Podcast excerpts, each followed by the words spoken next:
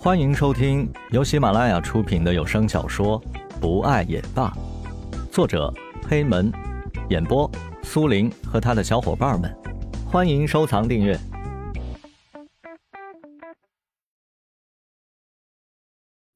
第十集，江雷不能确定，过了这么久，田菊是不是已经心有所属？江雷不敢面对。人总有各种理由推脱事情。在大学的时候，或许是因为青涩，但现在他更怕失去。时间也许能让有的人放下过去，但也会让有的人更患得患失。江雷当时告诉自己的父母。说自己在大学的时候喜欢上了一个女生，可他并没有告诉自己的父母，那个女孩就是和自己一起长大，并且还是自己的邻居，田菊。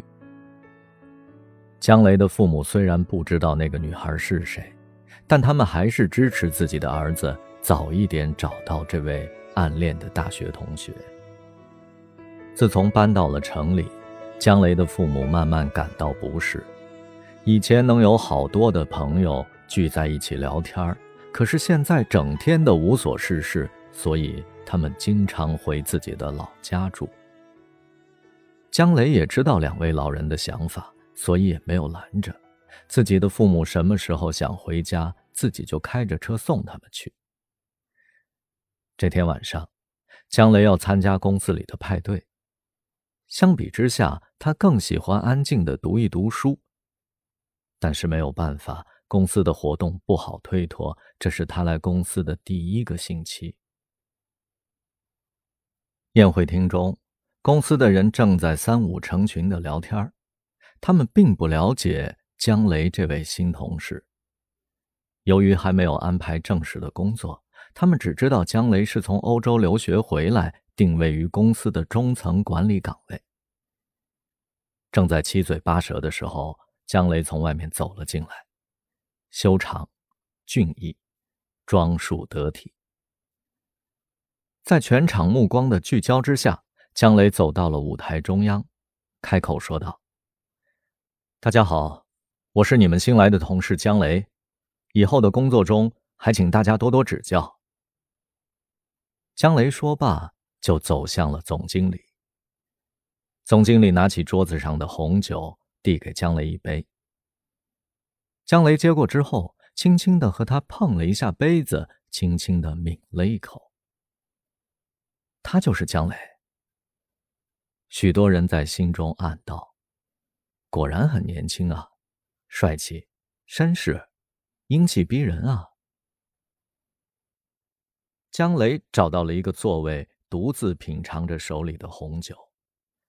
可怜的他并不知道。他的低调亮相竟然引起了男同事们的嫉妒。节目开始了，有位女生应该学过唱歌，她的歌声动听，身材婀娜，俨然是舞台上的明星。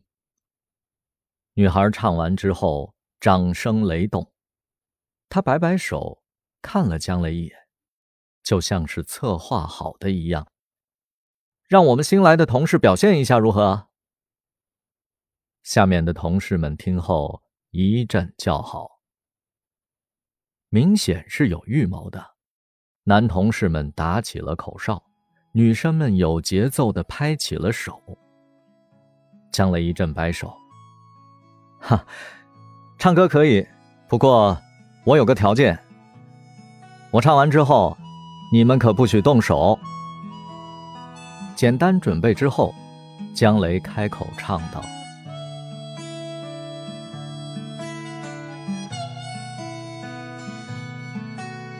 三年前，他和她相遇在四大路的报摊儿，为了买同一本灌篮儿，两个人对上了眼儿，从此白天发短信，晚上在网上聊天儿。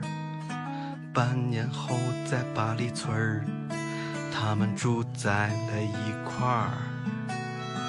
他送他一本淘来的旧书，作者叫村上春树。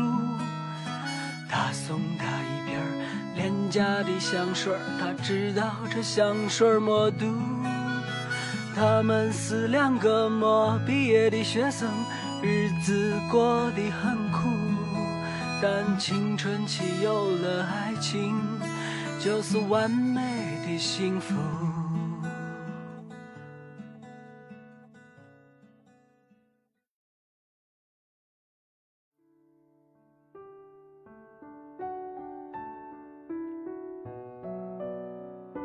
本集播讲完毕，感谢您的收听，我们下集再见。